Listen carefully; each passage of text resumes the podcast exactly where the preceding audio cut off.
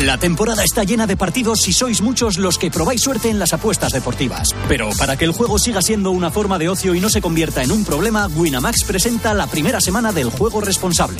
Es importante conocer las buenas prácticas así como los límites que uno puede imponerse. Además, es indispensable recordar que los juegos de azar están estrictamente prohibidos a menores de edad. Apostar tiene que ser divertido y un entretenimiento. Juega con responsabilidad, solo para mayores de 18 años. Es la una, las 12 en Canarias. Última hora en Cope. Estar informado.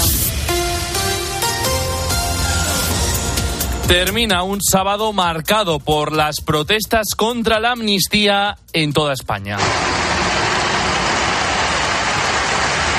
A la mañana un millón de personas, según los convocantes, o 170.000 según la delegación del gobierno, han protestado en Cibeles, en Madrid, contra la investidura y los pactos de Pedro Sánchez, en una concentración convocada por más de 100 asociaciones civiles y la, en la que han estado presentes líderes políticos como Feijó o Abascal. Pero las protestas siguen ahora mismo en Ferraz, delante de la sede del Partido Socialista, en el decimosexto día de manifestaciones con algunos altercados protagonizados por los más extremistas. Eduardo Abadía.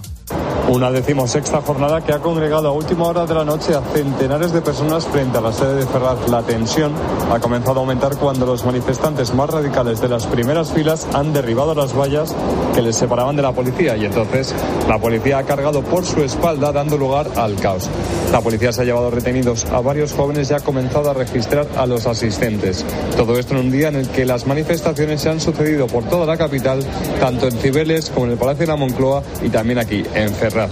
Sonsoles y Álvaro son algunos de los asistentes que han acudido a todas. Bueno, principalmente el, el- el gran motivo es ver peligrar el, el futuro de España y, y que una, y que un tío venga, se llegue al poder a base de eh, pactos anticos- anticonstitucionales. eh, a- y que nos están inundando a los jóvenes hasta las cejas. La manifestación que ha tenido lugar a mediodía ha sido la más multitudinaria de todas, donde los organizadores han cifrado en un millón los asistentes y la delegación de gobierno en 170.000.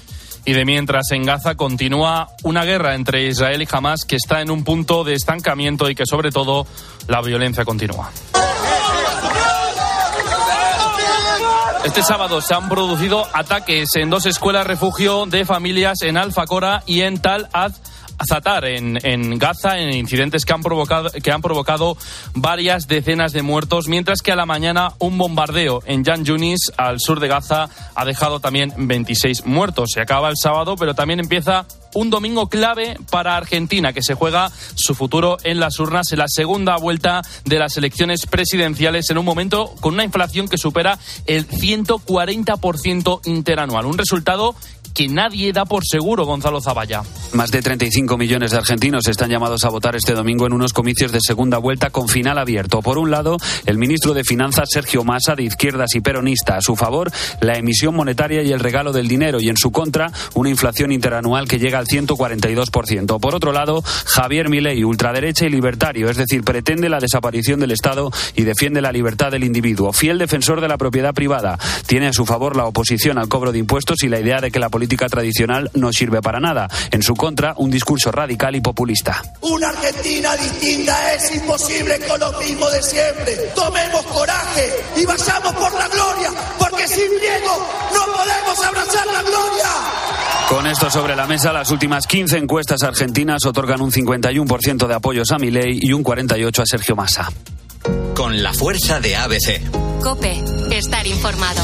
Y en unas horas, a la madrugada, a las 7 de la mañana, comienza el Gran Premio de Fórmula 1 de Las Vegas en Estados Unidos. Carlos Martínez. Fernando Alonso sale noveno y Carlos Sainz decimosegundo por la sanción. Esto dice el español de Ferrari. La cosa es que estamos primero y segundo. Desgraciadamente mañana es primero y, y duodécimo. Todavía con muy malas sensaciones después de, de lo de ayer. Muy, muy descontento, con- sin muchas ganas de hablar, la verdad. Y estoy de mal humor, sinceramente. En la pole saldrá Leclerc y Verstappen segundo. Lo escuchamos a las 7 de la mañana en tiempo de juego con Carlos Miquel. En tenis, Carlos Alcaraz perdió en semifinales de la Copa de Maestros y se verán en la final Djokovic y Sinner. En fútbol femenino, femenino se juega el clásico Barcelona-Real Madrid femenino con la ausencia de Alexia Putellas a las 12 de la mañana en tiempo de juego con la narración de Manolo Oliveros. Y en fútbol masculino España se enfrenta a Georgia, partido clasificatorio en Valladolid a las 9 menos cuarto y si suman punto será cabeza de serie en el sorteo de la Eurocopa. Sigues en Cope, empieza la noche de Cope con el Grupo Risa. Cope, estar informado.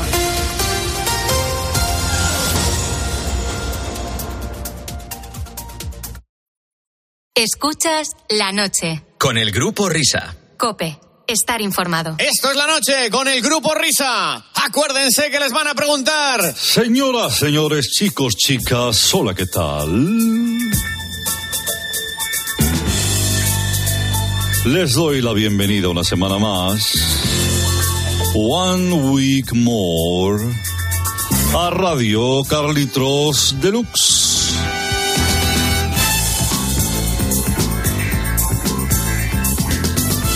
Espero que estén bien al recibo de la presente y deseo de todo corazón que disfruten de una sección, ya les anticipo que un poquito larga, extensa esta noche. Sin más dilación vamos a arrancar con un magnífico artista.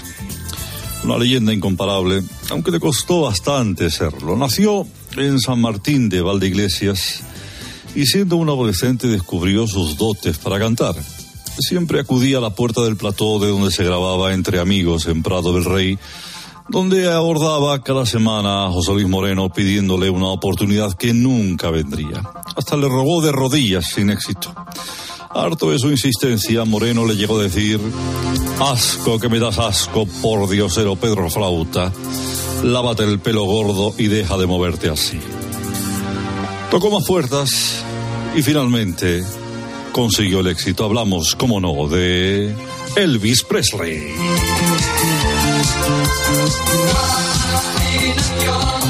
Solo puedo oír tu voz. Entre las sombras todo huele a ti.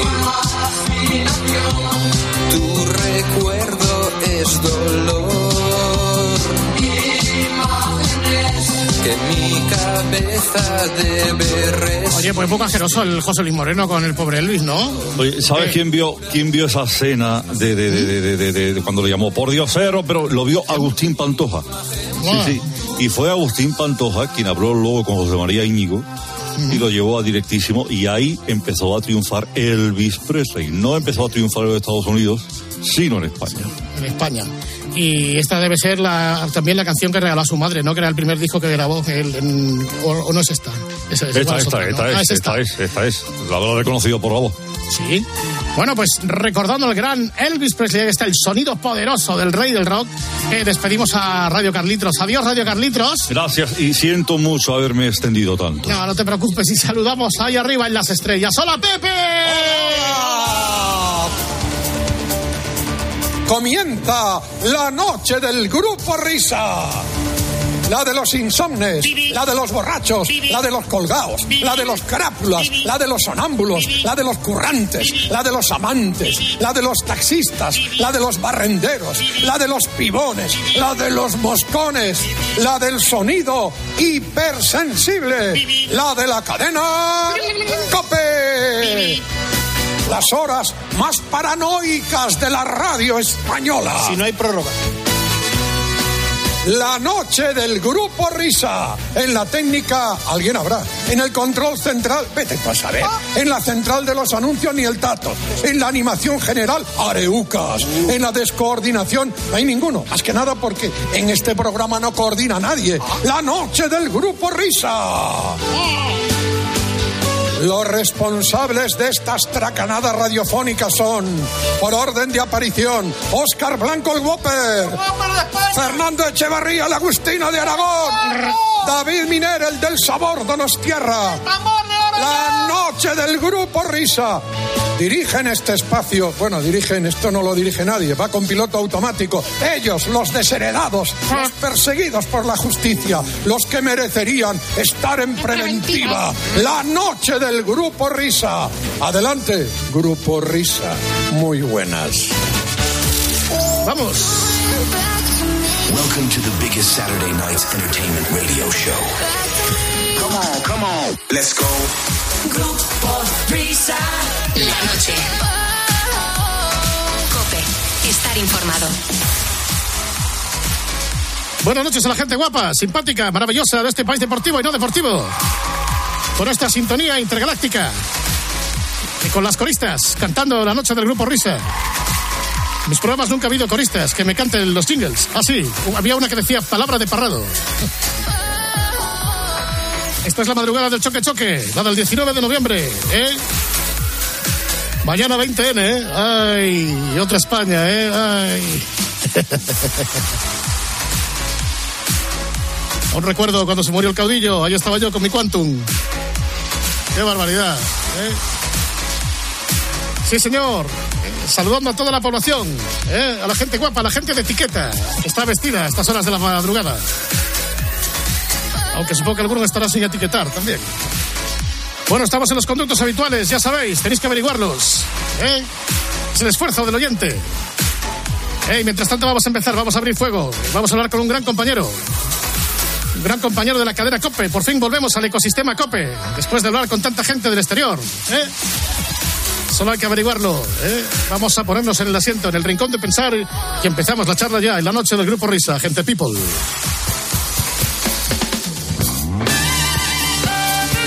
Oh, qué bien, qué bien, señoras y señores. Hoy vamos a saber y aprender de la vida y milagros de una de las voces emergentes de COPE, uno de nuestros jóvenes valores de la casa, que se fue a buscarse las alubias por allí y, y que escucháis un día sí y otro también. Una de las voces míticas de los corresponsales COPE. Ladies and gentlemen, hola Juan Fierro, Washington. Buena madrugada. ¿Qué tal? ¿Qué tal? Buenas noches para vosotros. ¿Cómo estáis? Me imagino, Juan, que culmina una carrera de un profesional de tu, de tu entidad eh, apareciendo en el programa del Grupo Risa, ¿no? Era un Pero sueño que no luego, cumplido. O sea, yo es que me lo preguntaba cada, cada día, ¿no? A ver cuándo me van a llamar, a ver cuándo me van a llamar. Oye, y no había, no había manera. Yo dejaba algún recado por ahí, pero, pero vamos, no había manera. Claro, y qué bien que te llamemos a una hora normal, porque claro, es buenas noches aquí, ahí son las 7 y algo de la tarde. Esto es una hora decente, ¿no? Como la que, la que llaman otros. Hombre, sí, sí. Pero bueno, para eso estamos, ¿no? Es decir, pues, pues con esto hay que, hay que tirar para adelante, ¿no? Es el cambio horario no, no queda más remedio, o sea que, en fin. ¿Tienes dos relojes en la cocina? Uno con la hora de allí y otra con la hora de Madrid, por ejemplo. los tengo en el despacho, sí. Ah, sí, no es coña. Ah, los tienes de verdad. No, claro, claro. En, el- en la cocina solo tengo uno. Con la hora, con la hora de Washington, además no lo cambio. Está siempre la hora de verano, o sea que no sirve para nada. otro igual que uno que yo reloj. sé. Otro igual que uno que yo me sé, cuando cambian la hora tú. no lo cambia, que soy yo. Y cuando viene marzo digo, pues ya está, ya, ya sé contar la hora normal sin exactamente. retrasar. Eso lo mismo hago yo con el de la cocina. En cambio, aquí en el despacho sí tengo, tengo dos, sí. Sí, sí, porque a veces tengo que mirar, porque no sé. me- que hora- había un compañero de Bilbao que también lo debía tener, que siempre me llamaba con la hora eh, cambiada. Eh, creían que eran las 9 de la mañana aquí y eran las 3 de la mañana. Y me decía, oye, que te llamo de Bilbao, ¿qué tal y cual? Que si nos puedes dar esto. Y yo, bueno, pero son las 3 de la mañana, esto no lo podríamos hablar dentro de un ratito. No me digas, las 3 de la mañana. Yo pensaba que eran las 9. Llevaba, el que llevaba la hora cambiada era él, no yo. Que ya, ya se ha echado la fresca en Estados Unidos, en Washington, hace fresquete. Ahí en invierno tenéis, ahí lo fabricáis, ¿no? El frío. Sí, sí, aunque con esto del cambio climático la verdad es que llevamos un, un otoño fascinante, es decir, no hace demasiado frío, hace un tiempo espectacular, tampoco llueve tanto, eh, o sea que nos vamos apañando. Yo sí, yo recuerdo inviernos muy duros aquí, pero hace tiempo que no tengo un invierno de esos que, que exigían crónicas, ¿no? Es decir, con, la- con 50 centímetros de nieve, 60 centímetros de nieve, algún huracán que nos ha pillado por aquí también y todas esas cosas. No, no, llevamos una temporada, toca madera porque vas, a, vas a ver este, este invierno como después de decir esto la, la vamos a liar. Pero no, no, la verdad es que en invierno solía hacer mucho frío. Hombre, hace frío, pero no lo que hacía antes, desde luego. Eh, como somos un poco tarugos, vamos a copiar a otros compañeros de la casa, como por ejemplo cuando te llama Paco González, que siempre te pregunta, ¿y estos días de qué se está hablando en, en- América? Y estos días se habla absolutamente de todo. A mí me hace mucha gracia Paco porque siempre que me da paso eh, me dice, y yo es que siempre eh, eh, me da no sé qué, porque claro, Estados Unidos es un país tan grande y tan bestia y tal, que va a decir, ¿qué pasa ahí? Pues es que pasan efectivamente muchas cosas. Pues mira, pasa que entre otras cosas, que aunque quede un, un año prácticamente justo para las elecciones, fundamentalmente lo que se habla en, en- en- en la televisión, en la radio, en los periódicos, es de cómo va el tema electoral. Es decir, porque estas elecciones van a ser unas elecciones de lo más extrañas, ¿no? Con un candidato republicano que va a ser Trump, seguramente, eh, que está metido en cuatro juicios criminales, que muchos de esos ju- juicios criminales van a coincidir con todo el proceso de primarias y vamos a ver por dónde sale esto. Es decir, eh, va a ser un año de aquí a- al próximo mes de noviembre realmente de lo más extraordinario en el sentido noticiable, ¿no? Porque no sabemos por dónde va a pasar. Es decir, eh, Trump se va a presentar a la primera primaria eh, en enero cuando va a estar siendo al mismo tiempo juzgado en uno de esos casos. O sea, no Sí. sabemos por dónde, por dónde puede salir todo esto. ¿Y tú crees que Trump puede ganar otra vez? Sí, sí, sí, sí. ¿Sí? Sí, sí. Ay, Hombre, ya, eh, si hubiera elecciones hoy, dicen las encuestas. Lo que pasa es que todas las encuestas hay que tomárselas también con calma. Y además, de aquí a dentro de un año pueden pasar muchas cosas. Pero sí, sin duda, ahora mismo es el que tiene eh, mayor- mayores posibilidades de ganar eh, las elecciones. Fíjate cómo será este país. ¿Vosotros os acordáis del chamán del Congreso? El que entró con Ah, el... sí, sí, sí. Bueno, Sí, pues sí, se va a presentar al- ¿Se va a presentar ese hombre? Se va a presentar, no a presidente, se va a presentar a congresista por, por, por Arizona. O sea, que, que imagínate, es decir, ha cumplido ya la condena. Le condenaron a 41 meses de cárcel, cumplió eh, 27, lo dejaron salir por buena conducta, lo dejaron salir antes y ahora el tío está embalado y dice que él se presenta, se presenta como libertario en, en la, el Congreso por, por Arizona. Y tócate, eh, en fin, vamos a ver, porque es capaz de salir. O sea, que este país es así. Porque tú ves capacitado a Biden para seguir ya con 86 años y seguir a 6 años más. O... Yo, ah, eh, eh, O para acabar, por lo menos. Claro. eh, ¿86? Sí, sí, sí, o va a llegar a los 86 con, con esta legislatura, si, si es elegido. Hombre, yo le, yo le veo mayor, muy, muy, muy mayor. Y, y la verdad, eh, a, a mí si me preguntas, yo de- en, en su pellejo no me hubiera presentado. Creo que hubiera quedado fantástico como un eh, presidente de, una sola, de un solo mandato, además como el presidente que acabó con Trump que eh, no lo está haciendo mal, aunque tiene muchos problemas con el tema de la economía, porque es lo que marca las decisiones aquí fundamentalmente. La inflación no para, los, los precios han subido muchísimo y eso se nota, y aunque está haciendo otras cosas eh, bastante bien, la verdad es que tiene un par de lunares negros muy importantes. Eh, la inflación es uno de ellos, que además eh, tampoco es que pueda hacer mucho en el tema de la inflación. Tiene un tema eh, que además le están bombardeando constantemente, que es el tema de, de la inmigración, de la situación en la frontera con, con México. Y luego, bueno, al hombre encima le han salido dos guerras, ¿no? O sea que, en fin, está teniendo una, presidencia bastante, bastante complicada. En, en el partido, yo creo que se habla muy por debajo de que Muchos piensan que no se debería haber presentado, pero como ha decidido presentarse, van a muerte con él. El otro día uno de los principales asesores de, de Barack Obama, Axel Roth, que es uno de los tipos más influyentes, Axel Roth. digamos, Yo pensaba que era el de los Guns N' Roses. el de los Guns N' Roses. Pues más o menos, más o menos. Eh, eh, lanzó un tuit muy largo eh, diciendo mm, que, en fin, eh, que Biden todavía debería considerar la decisión de si se, pre- se presenta o no. Y como este tipo tiene mucha influencia, sobre todo en los, en los corrillos políticos, o sea, no, no, tampoco voy a decir que haya conmovido a la, a la sociedad, pero sí dentro a la gente que se mueve en estos temas, la verdad es que volvió a salir el tema otra vez y yo creo que va a estar muy presente. Y lo que decía este hombre es que todavía estamos a tiempo, el Partido Demócrata estaría a tiempo de cambiar al, candidato, pero vamos, yo creo que no lo van a cambiar, que van directos eh, con Biden y ya veremos a ver qué pasa. Las encuestas ahora mismo dicen eh, eh, que Trump sería presidente, pero también las, las encuestas dan un giro brutal y le dan nueve puntos de ventaja a Biden eh, si Trump es condenado en alguno de los juicios que se va a celebrar durante el, el- el año que viene. Este- se está celebrando uno todavía en, en Nueva York, el tema de, de hinchar los resultados de su compañía, en, eh, de la Trump Company en Nueva York, que le puede caer una multa de 250 millones de dólares. Y sobre todo, lo más importante, eh, que no le dejarían hacer negocios a Trump en Nueva York y que su mm, eh, aura de, de gran empresario quedaría por, por los suelos. Dicen las encuestas que, sobre todo, si en un caso criminal es condenado, las encuestas cambian y le dan una ventaja de nueve puntos a Biden en las elecciones. Eh, No sé si, si eso se va a producir, si eso es verdad, porque lo que es cierto es que la base de Donald Trump es absolutamente sólida. Que esa base se pueda extender mucho más luego en las elecciones generales, bueno, eso es una incógnita. Bueno, os estás hablando de una multa simbólica, ¿no? 250 millones de dólares, pues, eh, bueno, no deja de ser, pues... Para Trump. eh, el chocolate del loro. Yo lo entiendo perfectamente, Hombre. Florentino, no sé si conoces, Juan, a Florentino Pérez, al presidente del Madrid, eh, que saluda a Juan Fierro. Con Juan Fierro. eh. Sí. Yo lo llevo a usted escuchando 50 años en la COPE. Más o menos. Es usted, es usted un- es una, un- una leyenda, pero vamos a ver, mire, digo, como soy presidente y Biden es presidente y acabo de escucharle a usted lo que ha dicho, es que, vamos a ver, es que a mí me preocupa que Joe Biden, que yo la última vez que lo vi, pues eh, sa- saludaba a una palmera y se iba por otro lado del atril cuando iba. O sea, este hombre, ¿cómo, cómo puede, eh, eh, no sé, a día de hoy ser eh, candidato o posible candidato a la reelección? No lo entiendo. O sea, ¿qué, eh, qué, qué- qué- supone este hombre para, para su, su bando político? No hay otro. Eh, sí, sí que hay. Y, y desde luego al- alguno estaba esperando eh, agazapado a que Biden tomara la decisión, como por ejemplo el gobernador de California, para saltar a la arena política. Lo que pasa es que cuando se presenta el presidente en, en ejercicio, eh, la verdad es que, que es, que es muy difícil echarte un candidato si tienes al presidente diciendo que se va a presentar. Tiene toda la, la burocracia del partido, toda eh, la maquinaria del partido detrás de él. Sí que hay, ahora mismo un candidato eh, demócrata, que es un congresista, pero que tiene una mínima repercusión eh, ahora mismo. Va por, por ahí, por las ciudades, por las calles, nadie le, conoce, desde el partido lo están machacando. O sea que tiene muy pocas posibilidades. Eh, y dice que se va a presentar a las primarias. A lo mejor en las primarias nos da una sorpresa y entonces eh, Biden tiene que regular. Pero vamos, eso sería prácticamente ciencia ficción.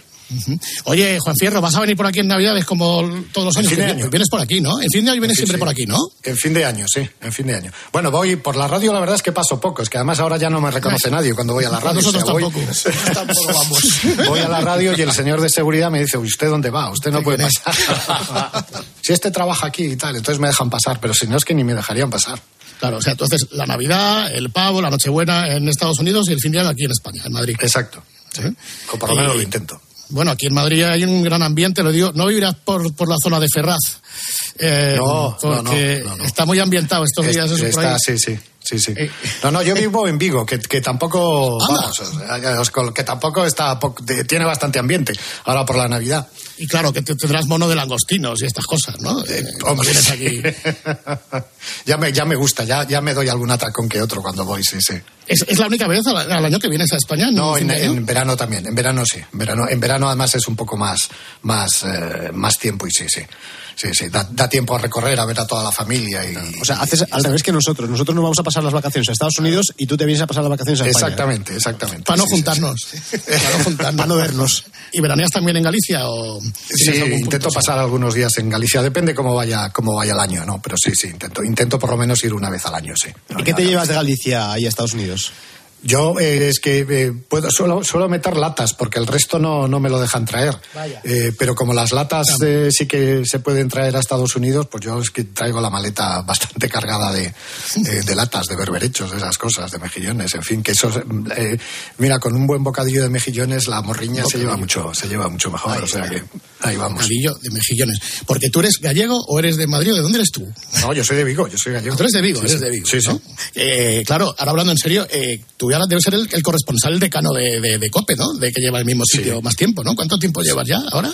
Pues fíjate, yo vine a Washington por tres años y, y cuando pasaron de 20 dejé de contarlos, o sea que más de 20 años. O sea que yo firmé por tres años ven- venir a Washington y lo que les dije es, y en el contrato había una cláusula que esto se renovaba año a año hasta que una de las partes dijera que no se renovaba más. Y, y yo lo único que les decía es, bueno, pues si me tengo que volver avisarme con, con tiempo, ¿no? Por aquello del colegio del niño. El niño ha terminado ya la universidad, se ha ido, él se ha vuelto a Europa y yo sigo aquí, o sea que ahí vamos. Y en 20 años, ¿cómo ha cambiado la forma de trabajar eh, con respecto a cuando Mucho. empezaste? Es que date cuenta que cuando yo llegué aquí no había internet. Eso es lo que iba a preguntar. Ibas con un teléfono y ya está, ¿no? Y un- Hoy con un teléfono no había ni móviles. O sea que. Ibas con monedas por la calle para las cabinas. Sí, sí, sí, sí, sí, sí, iba prácticamente como...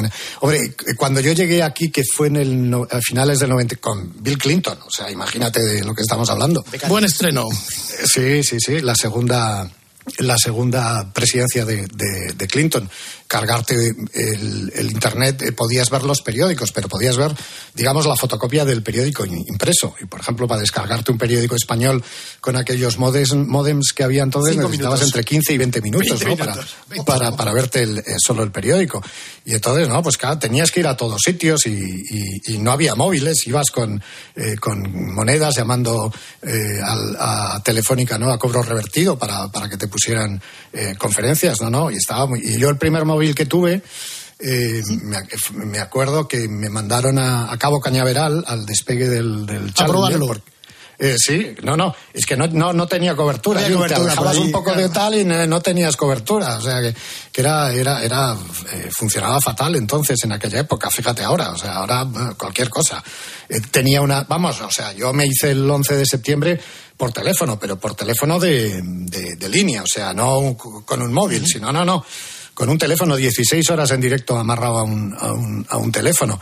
Me pusieron la línea después del, del 11 de septiembre, que además eh, me, decían esto, eh, lo que se llamaba, y los técnicos lo sabrán, una RDSI. Una RDSI. que era que era prácticamente, era una línea de cobre que iba prácticamente de punto a punto. Es decir, yo, yo les decía, mira, si yo tiro de esta línea, en el control central de Madrid lo notan, ¿no? Se les mueven los, los, los cacharros. Claro, ahora me han montado aquí un garito de fibra óptica y no sé qué, que yo es que por las mañanas cuando lo enciendo cruzo los, los dedos, ¿no? Para que funcione, porque me da cierto miedo. A mí me daba mucha más seguridad el, el hilo de cobre, ¿no? Prácticamente de un lado, de un lado a otro, pero bueno, en fin. Ahí vamos, y ha cambiado muchísimo. Es decir, antes, eh, ahora, y además esto lo ha acentuado la pandemia, ahora lo tengo absolutamente todo en streaming. Es decir, cualquier cosita pequeña que hay está, está en la web, está en directo, está en streaming, ¿no? o sea, está todo. Antes eh, gastaba mucho más en metro y en autobús, ¿no? En ir a los sitios. Ahora está todo en streaming. Y estando las comunicaciones como están, ¿por qué no te estableces en Vigo y tiras de, Sí, de- sí. de- de tus contactos? Que llevas treinta y pico años allí, claro. Nos si la- la llamada es la misma. Hombre, Oye, además, no, sería, no sería el primero, porque dicen por ahí las malas lenguas de, del periodismo que mucho antes de que se inventara todo esto había un corresponsal en Londres que estaba en el Escorial, ¿no? Y que ¿Qué me dicho? ¿En serio? Que Me lo creo. sí, que él- él, eh, además para un periódico escrito, que le escuchaba por la noche la BBC y luego pues, escribía lo que decía la BBC y, estaba en el Escorial tan feliz y tan, tan Es, contento. es que a lo mejor no lo puedes estar colando tú ahora mismo. ¿Quién, quién es estás ese? en- sí, estás sí, en sí. vivo, claro. Pues, pero vamos, pero vamos, o sea... Igual pues, estás es ahí que en la además, playa de claro, Samil. ¿eh? Ahí, ¿eh? Exactamente, exactamente. Sí, sí, No, pero, no. pero os la podría colar perfectamente, pero no, estoy en Washington, o sea, no, no, no otra. seguro, seguro. Eh, y entonces, eh, claro, antes de, de marcharte a Washington, ¿tú cuántos años estás aquí en COPE? Pues yo te recuerdo cuando hacía los informativos al mediodía y todas estas Sí, cosas. no, no, no, yo, yo, yo, yo, vamos, yo es que llevo más de 40 años en la radio ya, o sea, Por eso. ¿En qué radio empiezas tú? ¿Con- ¿En, qué, En la emisora de Vigo. tú? Yo empiezo en la emisora de Vigo, además empiezo eh, haciendo de todo. Empecé haciendo deportes porque estaba estudiando, estaba estudiando el bachillerato y, y- y me presenté en la emisora de Vigo y les dije, hola, que yo quiero trabajar aquí. Y me dieron un cassette y me mandaron a hacer un, un- un reportaje, un reportaje de deportes. eh, Qué bonito. Que siempre le estaré agradecido a Jaime Cross, que era el jefe de deportes en, en Vigo en aquella época, y José El Andrés hermano de Hernández, Tony. que- sí. el- y José Andrés Hernández, que era que luego fue director general de, de la cadena, que era Sí, entonces el director de Vigo, y yo empecé, pues eso, iba a, a clase por las mañanas a, a terminar el bachillerato y luego el COU, y hacía cositas, y luego cuando empecé en, la universidad, pues hice las prácticas, estuve pues tres años haciendo prácticas y cuando eh, estaba en tercero de carrera, pues me ofrecieron una, plaza en, la radio en Vigo y me, quedé y empecé a trabajar ahí, luego fui, fui a Madrid, estuve dos años haciendo eh, congreso y luego estuve seis años presentando el, mediodía y luego me mandaron a Bruselas y ahí empezó el recorrido. Estuve tres años en Bruselas, eh, volví dos años a Madrid y luego me ofrecieron eh, Washington. Me fui para tres años, pero bueno, en fin, eh, aquí sigo. O sea que más tiempo fuera que dentro, desde luego que sí. Cuando tú vienes aquí a Cope Madrid, me imagino que todavía estaba Luis del Olmo, ¿no? Haciendo de protagonista. Sí, sí, no, además yo trabajé el primer año con Luis del Olmo. ¿Ah, sí? El primer año de Luis del Olmo en, en COPE yo trabajé, era, digamos, como su corresponsal en Madrid, el corresponsal de, de- de Luis del Olmo en Madrid. Estuve un año, un año con él, ahí conocí a Carlos, eh, porque Herrera le hacía la sustitución a, a- a Luis del Olmo, y sí, sí, yo he tenido la suerte en esos años de trabajar con, con los más grandes de, de la radio en España. No, es con que todos, con todos. pero, pero con todos, con Prat, con García. Mira, yo debo ser el único vivo que le ha cortado a García dos veces la retransmisión de la Vuelta Ciclista a España. O sea. Vamos eh, a ver, muy buenas, muy buenas noches y saludos. Don Juan Fierro, muy buenas noches. Buenas noches, O José sea, María. que me has cortado en la Vuelta Ciclista a España, no lo recuerdo, porque si no, ¿dónde se- no sé dónde estarías ahora mismo siendo No corresponsal. Eh, y, y- y cómo fue? Porque... Dos porque- veces. porque me has cortado dos veces, seguidas. Dos veces, dos días seguidos. Son dos días seguidos, sí. El primer día le dije al que era entonces el jefe de informativos, yo creo que era Julián, eh, no, eh, Pepe Apezarena. Le dije, oye, ¿qué ha pasado esto? Hay que cortar. Yo lo, lo daría. Y me dice Pepe, pues bajas tú y se lo dices. A. Baja tú que yo no. Baja tú que yo no. Baja tú que yo paso. Estábamos allá en, la- en las emisoras, en la emisora nueva, ahí en. en- Eh, Juan- bueno, la de ahora. En la de, sí, sí, sí. Claro, pues yo empecé en Juan Bravo. O sea, Empezaste Juan Bravo 49 duplicado. Exactamente, que decía Julián Guita que se parecía a la comisaría de Street, aquella, aquella emisora, de, de cómo era, Dios mío, qué pasillos y qué, qué cosas. Pasó una cosa, es que mm, eh, fue justo a la vuelta de, de Bruselas, que yo estaba haciendo información internacional y había ido a un viaje a, a Viano, a la base de la OTAN, porque era la época de la, de la guerra en los Balcanes. Fíjate que parece que es el abuelito contando las historias. ¿no? Eh, eh, y, en- y entonces eh, los pilotos que había en ese momento en Aviano eran pilotos españoles, eran los, eran los F-18 de la Fuerza Aérea Española, que eran los que se encargaban de vigilar el espacio aéreo en los Balcanes. Y después de volver de ese viaje empezaron a bombardear, la OTAN empezó a bombardear a- en, en- en Serbia, y eran los españoles los que estaban bombardeando. Entonces la historia de esa noticia era eh, no solo bombardeo, sino que los aviones habían vuelto a sus bases y no había pasado nada porque los pilotos eran españoles. Entonces yo se lo expliqué eso a, a José María, te lo expliqué Sí, José lo María entendí, y dijo lo entendí. y, y me dijo que sí y, y lo que pasa es que al día siguiente, después de cortarle la primera vez, volvió a pasar y yo le volví ¿Y a bajar ahora? asumiendo todos los riesgos y no, no, no. Asumiendo todos los riesgos. No, es que Y no, no, pero fue, fue estupendo. Seguro que él no se acuerda, No, no, pero sí, yo, sí que me acuerdo. Además, recuerdo, me acuerdo de la, de la reacción, ¿no? De, de- de La reacción te voy a decir yo- bajas, bajas tú y se lo cuentas. La reacción te voy a decir yo cuál fue, porque claro, una noticia y yo, mientras tanto, que si se escapa Tony Rominger, que si Thierry Claveirolac toma la rueda, etcétera, etcétera, y ya después de la segunda interrupción, eso es lo que tú no sabes, la semana siguiente fui arriba a la segunda planta dirección de la cadena cómica. A este que me ha cortado dos veces, mandarle bien lejos, a Washington. No. Pues seguro. Y, y también tenemos por aquí a nuestro Luis del Olmo. Buenos días, España. Buenos días, España. Buenos días, eh, buenas noches o buenas tardes. Es que no sé, eh, Washington son las 7 de la tarde. Siete, Exacto. de la tarde, sea. ¿Qué tal, querido Juan? ¿Cuántos, eh, cuántos Querido años? Luis, desde luego, muchos años. Sí, sí. Demasiado, este. Oye, ¿quién fue, quién fue el artista que, que te ofreció irte a Estados Unidos? Eh, no, no, lo pedí yo. Ah, lo pediste pedí tú. yo. Sí, sí, sí, sí. Lo pedí Porque estaba, estaba Manu, estaba Manuel Ángel Gómez, eh, de corresponsal aquí, y dijo que se venía, eh, quedaba esto libre, y yo le, le- le pedí al jefe informativo si me mandaba, y me, me dijo que sí, y me mandó. O sea que. Está, está muy bien. Bueno, pues yo eh, tengo que hacerte la pregunta que, que toda España ahora mismo que está escuchando la radio, que, que se, está, se está haciendo.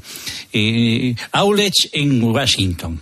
Outlets, pues, donde, si uno va a, a Washington, hay que comprar ropa. Y dime, el mejor branch y, y los outlets de Washington. Los han, han puesto un par de ellos en, en una zona nueva que han, que han abierto, donde han puesto, ¿sabes esas norias que ponen en todas las ciudades? Pues aquí está fuera de Washington, porque esto es muy pequeño, está, La- está en la- Maryland. La primera Ahí han puesto- en Nueva York, Churchill y yo. eh, con- Y ahí, y ahí han puesto un par de outlets. Hay también un casino, o sea que si te gusta el juego, eh, pues como Las Vegas, han puesto también un, un casino a lo bestia, que es mm, va solamente para enseñárselo a la gente, ¿no? Puedes atravesar la sala del casino sin, sin jugar y es como si estuvieras en Las Vegas. Y alrededor de todo eso han puesto varios outlets que están muy bien. Y si, y si necesitas un branch, pues mira, no sé, vete al, al Olevit eh, un fin de semana, que es un restaurante que está eh, muy cerca de la Casa Blanca y que tiene, que ha salido en muchas películas y que tiene, que tiene ese ambiente de, no sé, por lo menos de, de- del poder de hace, de hace unos años, ¿no? No sé si ahora va mucho, eh, quizás se ha quedado un poco anticuado, pero bueno, o sea, no, no está mal. Pues quedan pocos de esos y, y- y por eso lo digo, ¿no? Por eso, por eso lo cito. ¿Pero qué pasa en Washington? ¿Están cerrando negocios últimamente? ¿Está la cosa Eh, sí, no. eh, eh, el- yo lo comparo Washington con ciudades españolas y, por ejemplo, con Madrid, con, con Bilbao, con, con- con Vigo. Eh, que veo que, el, que, sobre todo las grandes, que el comercio se ha recuperado muchísimo más de lo que se ha recuperado aquí. Aquí hay todavía muchos locales cerrados, eh, cerrados desde la primera semana de la pandemia, que no han vuelto a abrir. Eh, digamos, el número de tiendas que había ha bajado notablemente en la, en la pie de calle. Ya, ya no había tantas como había en España. No es que Washington sea una ciudad de escaparates, como puede ser una gran ciudad española. Y eso todavía se nota. Aquí todavía se ven muchos escaparates vacías, muchas tiendas que no han vuelto. Además, grandes cadenas eh, americanas eh, de ropa, eh, que había, pues, no sé, seis tiendas en Washington, queda una solo, ¿no? Y esas cosas se notan, esas cosas eh, se notan mucho más. O sea, tú te paseas por una gran ciudad española y te paseas por zonas comerciales, lo que eran grandes zonas comerciales de aquí de Washington, y es que no tiene nada que ver, no tiene absolutamente nada que ver. Este ya era un país que compraba mucho más en línea de lo que compraba España, y yo creo que la, la pandemia acentuó mucho más eso y que se compra muchísimo online, se compra muchísimo en, eh, por internet. Eh, eso lo aceleró la pandemia y, y, no ha vuelto. Y la verdad es que hay eh, zonas que da realmente pena pasar, porque mm. se han perdido totalmente donde había tiendas y ahora no, no hay absolutamente nada. Yo eso lo había visto mucho en Nueva York, que es lo que comentas tú, que después de la pandemia ha habido negocios que no han vuelto otra vez a abrir y entonces están los locales comerciales completamente mm. clausurados. Pero eso es por culpa de inflación, eso es por culpa del cambio de costumbres de la gente, eso es un problema de crisis económica. No, yo, yo creo que eh, influye mucho el cambio de costumbre. O sea, eh, la costumbre aquí era, como te digo, mucho más acentuada a la hora de, de comprar en Internet la pandemia lo acentuó y hay mucha gente que solamente compra en línea ya. O sea, es decir, no voy a dar nombres de, de empresas, pero bueno, eh, tiendas de ropa eh, de marcas americanas que, eh, que, como te digo, en Washington había seis tiendas, solo queda una y, y, y ese outlet que han puesto ahora al lado de, de, del, del, del, casino y, y, la verdad es que eh, faltan muchas. Georgetown, que era una zona mm, de tiendas que era visita obligada porque el, el barrio es, es, muy bonito, es un barrio histórico mm, que merece la pena pasearse y que tenía dos calles eh, inmensas de, de, tiendas de todas las marcas fantásticas, restaurantes. Era un sitio mm, que por la noche merecía la pena ir a los bares. Está la Universidad Lao, había siempre mucho, mucho ambiente. Georgetown se ha muerto prácticamente totalmente. O sea, muchísimas tiendas han desaparecido, sigue habiendo mucho local vacío. Eh, la verdad es que, que, que, que, da pena en muchas eh, zonas de Washington. En Nueva York yo creo que también ha pasado que se nota menos, porque Nueva York es mucho más eh, vibrante, sí. eh, tiene mucho más turismo, va mucha más gente, aunque Washington tiene mucho turismo y tiene mucho turismo interno, o sea, mucha gente de, de, de otros estados de, de, aquí de Estados Unidos vienen, vienen a Washington. Este pasado fin de semana, que fue Veterans Day, el día de, de los eh, veteranos, veteranos, el de Washington, que es uno de los de las grandes atracciones de Washington estaba abarrotada de gente, pero fundamentalmente de, de turistas de otros lados de, de, de Estados Unidos. Eh, y, y, como os digo, se ha notado mucho, se ha notado mucho y, y en muchos sitios da bastante tristeza eh, pasearse por esos sitios. Agradezco, agradezco perdón, Fernando, a los norteamericanos que en el Veteran Days, el Día de los Veteranos, también corren en nombre de Luis de Olmo. Sí, sí, eh, querido, querido Juan Fierro, ¿crees que es que se ha perdido la cultura de de los malls que veíamos en los 80 y los 90, en tiendas, restaurantes. Sí, de alguna manera sí. De alguna manera sí. Y eso que el mall de Washington no tiene nada que ver con las tiendas, que es otra cosa. Pero el, el mall de las tiendas sí. Por ejemplo, en lo que os decía antes de Georgetown, tenía un, un mall, un centro comercial inmenso y está cerrado, está vacío, no hay nada. Está totalmente vacío. Al lado de mi casa había otro eh, y ese lo han tirado directamente, han derribado el edificio. O sea, se cerró en la pandemia y aprovecharon y creo, bueno, ya que lo hemos cerrado, lo tiramos y ahora vamos a hacer oficinas. Aunque no sé quién va a ir a trabajar a las oficinas, pero bueno. Ahora que está aquí Luis del Olmo, eh, para que veáis lo dura que es la vida del corresponsal. Juan, qué graciositos son los que hacen el programa por las mañanas, eh, Luis del Olmo, Carlos Herrera, compañía, todos los que has tenido que escuchar, eh, eh, cuando se les ocurre esa sección innovadora de así se levanta España, así se acuesta América. Así se acuesta América quiere decir que el corresponsal tiene que entrar a las 5 de la mañana. Exactamente. a, que, a, que, lo coges, a que, a que te hacía ilusión. Mucha, esa hora. mucha, mucha.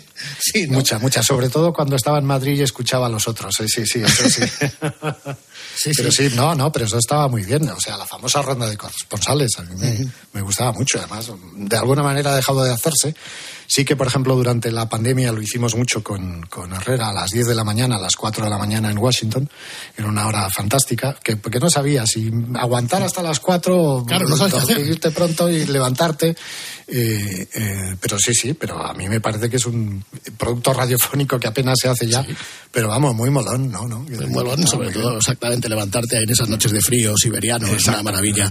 Eh, Y escuchar, por ejemplo, la, mira, la campaña después de la cual resultó ganador y presidente Donald Trump, la del 16. Yo recuerdo que tú estabas transmitiendo desde tu cuartel general Estudios Centrales y COPE pues, eh, cubrió especialmente esa campaña porque Herrera estaba transmitiendo desde otro punto estratégico de la geografía americana de incalculable valor político que era este. Vamos a ir. Desde nuestro estudio en Jaleo, como ayer. Ahí está bien. Eh, y les hablo en nombre también de todos los compañeros que estamos desarrollando cerca de la información de lo que está ocurriendo esta noche este programa, tanto en Nueva York, donde están los dos cuarteles generales de los dos principales. Lo que me, co- lo que me costó que nos dejaran montarnos en el, jaleo. Eso lo tuve que, que negociar yo. eh, Ah, encima lo tuviste que hacer tú.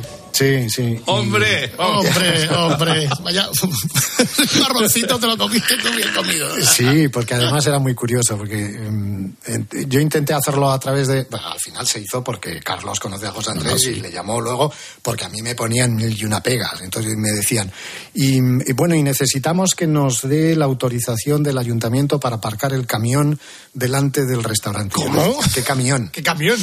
Hombre, no, me decían, ¿no va a hacer usted un camión con todos los con todos los, los aparatos y tal para hacer el programa? No, no, no, no. Vi- Viene un técnico con una cosita pequeña que la conectan eh, ahí yo no sé A internet. cómo es y tal y se conecta y ya no no no necesitamos camión no necesitamos permiso para aparcar no necesitamos nada el restaurante tiene tiene wifi tiene internet sí pues ya está Eh, yo le dije a Carlos mira yo si tengo que dar los datos me voy efectivamente a los estudios centrales eh, aquí en el. Northwest de Washington y, y Te llevarías tengo- un tupper o algo, por lo menos. Un poco jamón. sí sí sí sí albóndiga, sí, un- sí, no, es- Al- algo se llevó, algo se Hombre, llevó. Carlos, buenas noches, querido Carlos. Ay, querido Juan, Juan Fierro, me alegro mucho de saludarte.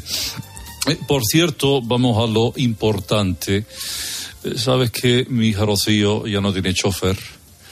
Eh, tú estás en Washington, ¿no? Entonces, eh, ¿a ti te importaría recogerla y llevarla al trabajo? Lo que faltaba. Eh, Lo que faltaba yo ya. lo, lo haría Hombre. absolutamente encantado, pero debo ser de los pocos residentes en Estados Unidos que no tiene A, ni carnet de, de conducir, conducir, De ni B, conducir. no tiene coche tampoco. Ah, no, no, no tienes eh, carnet de conducir. y- No tengo carnet de conducir. No, no. Pero me imagino que tendrás amistades, esa cuadrilla de sí, amigos. de eh, amigos, sí, sí, sí. eh, De las que me aprovecho. Arisa, 10 años allí también, eh, gran amiga. Oye, vosotros los corresponsales os reunís para cenar eh, de vez en cuando. Sí, de vez en cuando. Cada vez, cada vez más eh, en cuando, mm, cada vez más alejado, sobre todo además por una cuestión eh, eh, de edad, ¿no? Es decir, es que yo ya me, me ven como un en fin. Aquí la mayoría no llega a los 30 y yo, claro, yo he pasado los 60, o sea que Sí. eso también marca. Tú ya has sentado la cabeza allí, tu señora es de allí, tu hijo es de allí. No, no, o sea, Ah. Eh, no, no, no, no, no, son todos nacidos en ese lado del charco. Ajá. Eh, eh, y bueno, no, no, es- estamos aquí esperando ya el pistoletazo de salida para volver, o sea que Ah, eh, ya, ya, ya, no, no, no. No, O sea que no, no. no, nos volvemos, no, no. Este, como decía la película de, de Bardem, no es país para viejos, no, no, no, de vuelta, de vuelta, de Vas vuelta. a estar de vuelta. ¿eh? Sí, sí. Bueno, espérate, todavía, todavía queda. Tendrás tu equipo de fútbol americano favorito, tu equipo de NBA y. y- y De- no sé, sí, que son los de Washington y como mis equipos de, de fútbol de España no ganan nada y entonces pues bueno nos, nos llevamos muy bien o sea eh, de, de baloncesto los los Wizards que bueno que como no va como no hay segunda división de NBA pues aunque queden los últimos no pasa nada porque no bajan a segunda Eh, los Capitals que son los de hockey esos lo llevan algo mejor ganaron hace ¿verdad? Fue en tres años o cuatro años eh, la copa y fue todo la ciudad se, se volcó y luego están los, eh, el equipo de, fútbol americano, que antes se llamaban los Redskins, ahora le han cambiado el nombre, creo que son los Commanders, me parece que es, o sea, ya ni me sé el nombre, eh, que esos, esos también son, en fin, no es que ni, ni, ni aunque les dejaran los otros ganarían. Y es una pena. Pero bueno, ahí vamos, ¿no? Es decir, son los equipos de la ciudad y hay, y hay que estar eh, con ellos. La verdad es que alguna vez eh, voy a ver al, al, eh, a la NBA cuando las entradas son baratas porque realmente son brutales. Eh, y es muy divertido ir, pero es divertido ir por lo que hay alrededor. La fiesta, el, Oye, el habla con alguien que te acredite. Claro. Sí, sí, sí. Si lo pagas. Sí, además Sí, en sí. realidad solamente estamos escuchando eh, esperarte eh, eh, pues para escucharte el- en febrero en la noche de la final de la Super Bowl porque toda España está pendiente, ¿verdad? De cuántos millones de, de, de alitas de pollo, se van a de- comer, cuántas pizzas eh, Sí. circulan por ahí la noche de la Super Bowl y cuánta gente no va a ir a trabajar al día siguiente. Exactamente. De eso tengo, mira, tengo, tengo guardados esquemas de, de, de todos los años y tal, porque siempre me, me lo pregunto. Eso y lo de Thanksgiving, lo del pavo. Sí, lo del pavo. ¿Por qué ¿Cu- comen el pavo sí. los americanos en Thanksgiving y todas esas cosas, ¿no? Que está a punto de, de caer, por cierto. Y tú dices, voy a meter una grabación del año... Podría- en algunos casos podría meter la grabación. Realmente, sí, sí. Eh, así de toda tu trayectoria de estos tantos y tantos años que llevas allí, si tuvieras que quedarte con dos o tres momentos, ya sea por lo que representaron para todos, o simplemente pues porque para ti fue un momento especial, aunque no tuvieran mucha trascendencia para los demás. Hombre, me imagino que eh, así de resonancia empezaríamos con, la, con el 11S. ¿no? 11S, Aquello fue Sí. tremendo, ¿no? Mira, yo tenía un, un compañero que era el compañero de, era el corresponsal de, de una radio de un país nórdico que me dijo en el verano del 2001, me dijo, yo me vuelvo porque ya hemos vivido el impeachment de, de Clinton, Mm, aquí no va a pasar ya nada más, es decir, hemos vivido una cosa histórica y esto se va a poner muy, muy aburrido, yo me voy. Yo me acuerdo mucho de él, eh, porque claro, esto fue en verano, cuando estaba, nuestros hijos iban al mismo colegio, me lo dijo cuando coincidimos pues prácticamente a final de curso, que se iban ese verano, y yo me acuerdo mucho de él, porque claro, eso fue en verano, en septiembre de 2001 tuvimos los atentados, eh, antes habíamos tenido unas elecciones complicadas como fueron las de Gore Bush, eh, mm, luego tuvimos dos guerras, Afganistán, Irak, eh, con lo cual eh, luego vino Obama, con lo que eso significó, luego vino Trump, con lo que eso significó, vino la pandemia, vino Biden. eh, con lo cual, o sea, hemos estado, eh, pues estos 20 últimos 20 años eh, subidos, en, eh, pero vamos, en el, en el carrusel del- de las noticias que no había manera de, eh, de bajarse. Desde luego, el 11 de septiembre fue algo brutal que, que cambió a este país, bueno, no solo a este país, que cambió al mundo, eh, ¿no? Eh, eh, la llegada de Obama eh, fue un, de repente un- una bocanada de aire fresco, pero que luego se convirtió también en, decepción. Yo recuerdo la, toma de posesión, o sea, cuando Obama jura en, el mall eh, las 4 de la mañana, 12 bajo cero, bajando al mall de Washington, que era, y estaba abarrotado, era una cosa, o sea, la, ilusión que tenía eh, la gente era absolutamente, era absolutamente brutal. Eh, luego viene, luego viene eh, Trump, con lo que eso supuso, viene la pandemia, eh, eh, luego viene Biden con las elecciones y con lo que seguimos arrastrando todavía de, de esas elecciones y de la presidencia de Trump. Eh, todo eso es absolutamente brutal. Yo además me quedo con una cosa muy, muy particular, que no tiene nada que ver con esto, que antes lo, lo comentábamos de pasada, es decir, cuando eh, tengo que ir a Cabo Cañaveral al despegue de, del, del transbordador espacial porque iba Pedro Duque, el que luego fue ministro hombre, de, de Ciencia en España, era astronauta. Pedro. y entonces, Pedro, tierra entonces, entonces, por eso, por eso me, me mandaron. Y, y a mí aquello me impresionó de, de aquel despegue. eh, eso fue en octubre del 97, me parece que fue. Tengo una foto por ahí que me mandó la NASA después.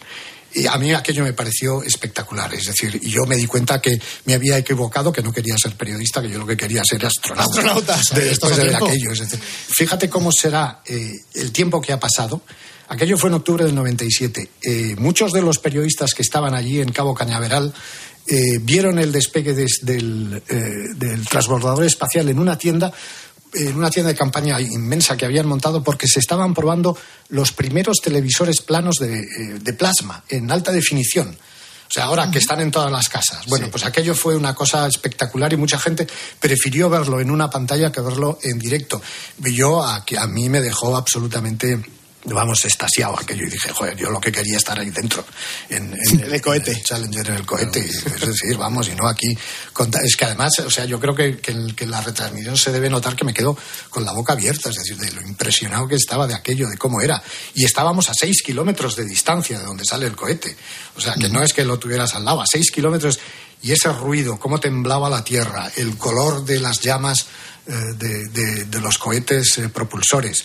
De- no tiene nada que ver con, con lo que ves en televisión. Es una experiencia absolutamente espectacular y además te sientan en- aquí como claro, como apenas tienen historia, cuando una cosa tiene más de 40 años lo, lo hacen monumento nacional. Claro. Y entonces en, en Cabo Cañaveral hay una grada de madera, unas, unas gradas de madera con un techo como si fuera de un campo antiguo eh, de fútbol que está declarado Monumento Histórico Nacional en Estados Unidos y allí te sientan sin ningún tipo de equipamiento, tienes que tirar en aquellos tiempos una línea eh, telefónica, un cable directamente hasta donde estaba el garito de la telefónica de allí y todo eso eh, y a mí aquello me pareció, vamos, el, no va más, eh, me pareció, vamos, para mí yo es una de las experiencias y fíjate que luego eso, eh, ha pasado todo, todo lo que ha pasado y has vivido todo lo que has vivido, pero a mí aquello me parecía, me pareció una experiencia, vamos, que me, me la quedaré siempre.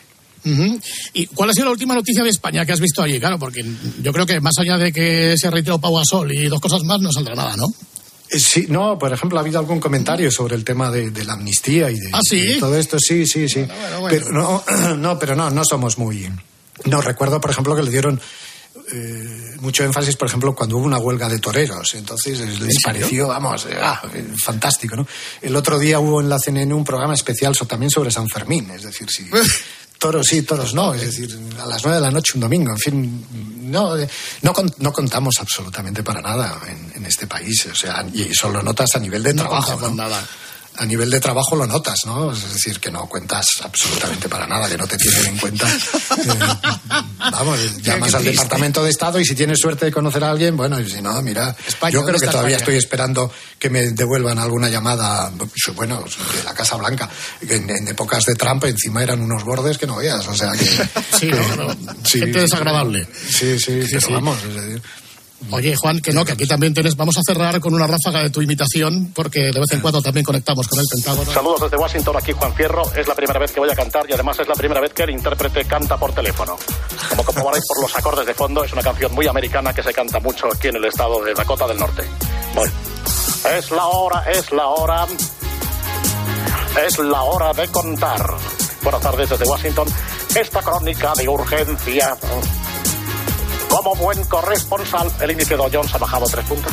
La mujer del señor Clinton se convertirá en rival de un modesto mileurista que se llama Donald Trump. Hilary, Larry, Bueno, Larry. Hilary, Hilary, ahí está el corresponsal, el personaje de Juan Fierro. Si algún día quieres tras, no, no, sí, trasnochar y no levantarte pronto, pues llamas a tu imitador y que haga la crónica. sí, te- ya está directamente. Eso, además, can- canta muy bien, o sea, Sí, yo me sí, gustaría sí. a mí cantar así. Qué pena de hombre. Eh, Juan Fierro, muchísimas, muchísimas gracias por el rato, querido amigo.